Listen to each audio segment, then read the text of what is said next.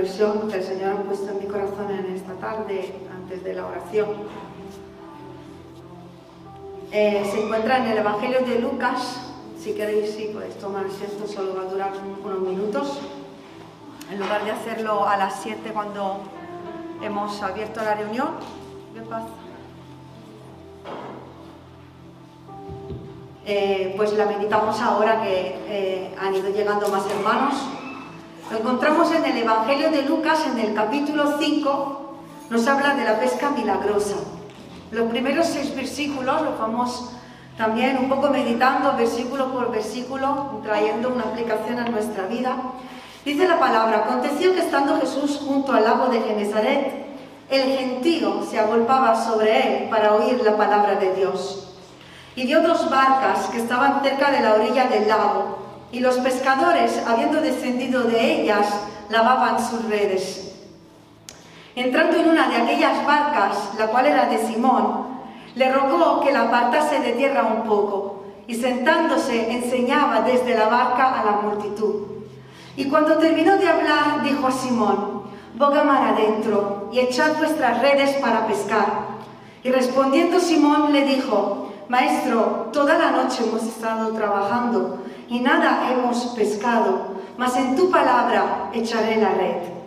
Y habiéndolo hecho, encerraron gran cantidad de peces y su red se rompía. Hemos leído ¿no? que dice, aconteció estando en versículo 1, Jesús junto al lago de Genesaret, el gentío se agolpaba sobre él para oír la palabra de Dios. Entiendo que en el día de hoy quizás vivimos tiempos diferentes, pero hermanos, nos rodea un gentío, una multitud de gente que quiere oír la palabra de Dios. Personas a nuestro alrededor que tienen hambre de Dios, que tienen sed.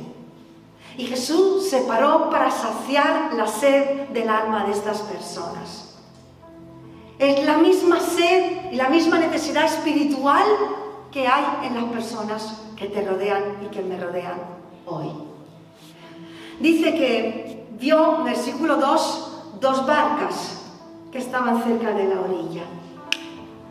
No había una sola barca, había más barcas. Y Jesús las está viendo todas, pero decide y escoge entrar en escoge usarse de una de esas barcas que ve preparada, una barca que ve dispuesta para obedecer, dispuesta a obedecer, dispuesta a ser usada, dispuesta a escuchar su voz y a ser un instrumento en sus manos. Y yo te pregunto en esta tarde, ¿eres tú esa barca? ¿Soy yo? ¿Está tu vida dispuesta como lo fue la de Pedro? Porque esta barca era de Simón. Dice en el versículo 3 que entrando en una de aquella barca, le rogó que la apartase de tierra un poco. Lo primero que entiendo es que Jesús entró en la barca. Simón le dejó entrar en su barca. Le dejó subirse le dejó llevar las riendas de su vida y usar lo que era suyo para hacer su obra, para saciar el hambre y la sed de las personas. Y tú y yo dejamos entrar a Jesús en nuestra vida, para que nos mueva de donde estamos y nos lleve hasta ese lugar en el cual quiere que estemos para hacer su voluntad. Porque no solo dijo Simón, ve, coge la, barca y no, entró en su barca, invadió su territorio y se convirtió en el propietario. ¿Le dejamos a Jesús que haga esto en nuestra vida? Le rogó que la apartase de tierra un poco. Entiendo que cuando Jesús entra en tu vida y en la mía, lo primero que nos pide es que nos apartemos de lo terrenal que nos alejemos de lo natural y que ampliemos nuestra visión y que nos alejemos de la orilla, de lo seguro, de lo cómodo, de lo cotidiano, de lo superficial, de lo natural, para que su voluntad y su presencia nos lleven donde las aguas son mucho más profundas y donde nuestros pies no están tocando la orilla, no están tocando suelo donde no hay seguridad, donde no hay comodidad, donde no sabes lo que va a pasar y lo que va a hacer y lo que te va a pedir. Y dice que, y me encanta esta palabra, sentándose. Dice en el versículo 3 que sentándose enseñaba desde la barca a la multitud. Porque cuando lo hacemos, cuando le dejamos el control de nuestra vida, Jesús se sienta cómodo en tu vida. Se sienta cómodo a tu lado. Se sienta y empieza a hablar. No entres con prisa en la presencia de Dios. Cuando te paras con tu maestro, no entres con prisa en su presencia. No tengas prisa de salir cuando Él quiere empezar a hablar. Él quiere sentarse contigo. Comer contigo, ministrarte, usarte para que tú ministres a otros. Y des a otros lo que tú recibes directamente de Él. Ahí solos en esa barca, tú y Él. Corazón a corazón, cara a cara. Y dice que sentándose enseñaba desde la barca a la multitud.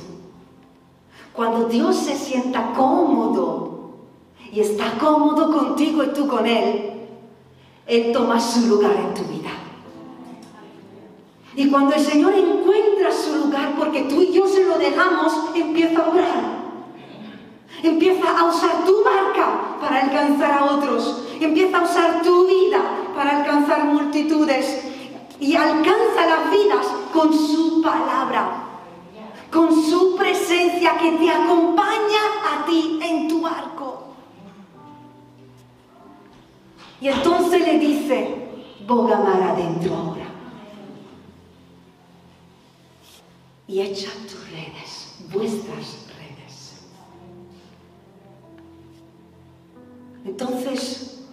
cuando ya se ha creado esa, esa intimidad, es estar cómodos, confiados, sentados uno al lado de otro sin correr, sino estando al lado de Jesús. Entonces Dios empieza a dar órdenes. Dios empieza a dirigir tu vida y la mía. El Señor empieza a hablar y te dice, ahora es tiempo de hacer esto. Ahora es tiempo de hacer lo otro. Y da órdenes, da directrices, porque Él es nuestra guía, ¿verdad? y nos dice en cada momento lo que tenemos que hacer. Él impulsa con su palabra de vida, impulsa y motiva nuestra fe. Alimenta nuestro amor. Enciende el fuego por medio del Espíritu Santo en nuestra vida. Nos impulsa a creer en lo sobrenatural y a salir de lo natural y nos lleva hacia esas aguas profundas donde nuestro barco está confiado y seguro. Y le dice, respondiendo, versículo 5, Simón le dijo, Maestro, toda la noche hemos estado trabajando y nada hemos pecado, mas en tu palabra echaré la red. Primeramente reflexiono sobre Simón, Jesús ya había escogido a Simón desde el principio para que fuese pescador de hombres y se lo dijo al final de todo lo ocurrido, pero Jesús ya sabía lo que le iba a decir. Jesús ya sabía su plan, ya tenía un plan para Pedro. Y ya sabía el milagro que iba a hacer y conocía el corazón de Pedro. Era Pedro el que tenía que experimentar el poder de Dios. Era Pedro el que tenía que sentir que su corazón se calentaba cuando Jesús se sentaba a su lado. Era Pedro que tenía que experimentar la presencia de Jesús en su vida. Era Pedro que tenía que desafiar su propia vida más allá de sus fuerzas, de sus límites. Era Pedro el que tenía que aprender sentado al lado con Jesús. Para finalmente cumplir con el propósito que Jesús tenía para su vida. Y Dios tiene un plan para tu vida y para la mía. Y ella sabe lo que va a hacer contigo. Ya sabe los dones que te ha dado, el llamamiento que hay sobre tu vida, lo que quiere hacer con esta iglesia. Ella lo sabe. Lo que somos nosotros lo que tenemos que descubrir el poder sobrenatural de Cristo en nuestra vida.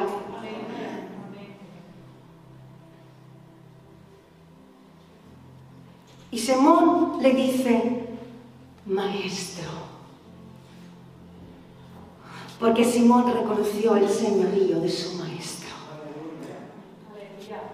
Simón, Pedro, reconoció el señorío de Jesús. Él era su maestro. Y su discípulo lo escuchaba. Seguía su voz. Le conocía, se fiaba de él y le obedecía. Y le dice Simón, es que hemos estado trabajando toda la noche. ¿Qué había estado haciendo toda la noche? Trabajar. El Señor nunca llama a los pocos. El Señor no se usa de los perezosos. Y escuché que los deseos son de los perezosos. Los que sueñan y desean y divagan en su vida y nunca hacen nada, esos son perezosos sino que los que creen y caminan según la visión y ponen la fe en acción, con esfuerzo y valentía, estos alcanzan los sueños y los deseos de Dios. Y el Señor nunca llama y nunca escoge a los que no están trabajando. Sí usa a los que trabajan, a los que ponen sus manos en el arado y no miran atrás ni por las dificultades, ni por las necesidades económicas, ni por las carencias emocionales, ni por el rechazo, ni por la oposición, ni por el cansancio físico. Personas que desafían su vida cada día para cumplir el propósito de Dios. Hombres y mujeres, jóvenes y menos jóvenes, que lo único que quieren es amar a Dios y servirle en esta tierra. A estas personas coge Dios. Muchos la mies es mucha y los obreros son pocos. No hay pocos obreros. Hay pocos obreros dispuestos a dejar su barca en las manos de Dios. Y al mandato de Jesús, Simón obedece, aún en medio del cansancio, de la incertidumbre, de las preguntas, de la decepción por haber trabajado sin haber pescado nada. Simón obedece y. Cree. Cree.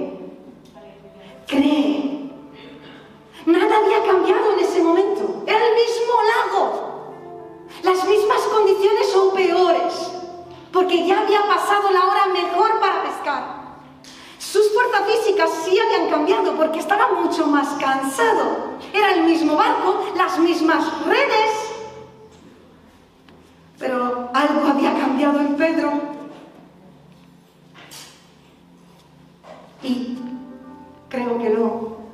La clave estaba en que simplemente Jesús le dijo que echara las redes. Y esto lo cambió todo. Porque Jesús le dio una directriz.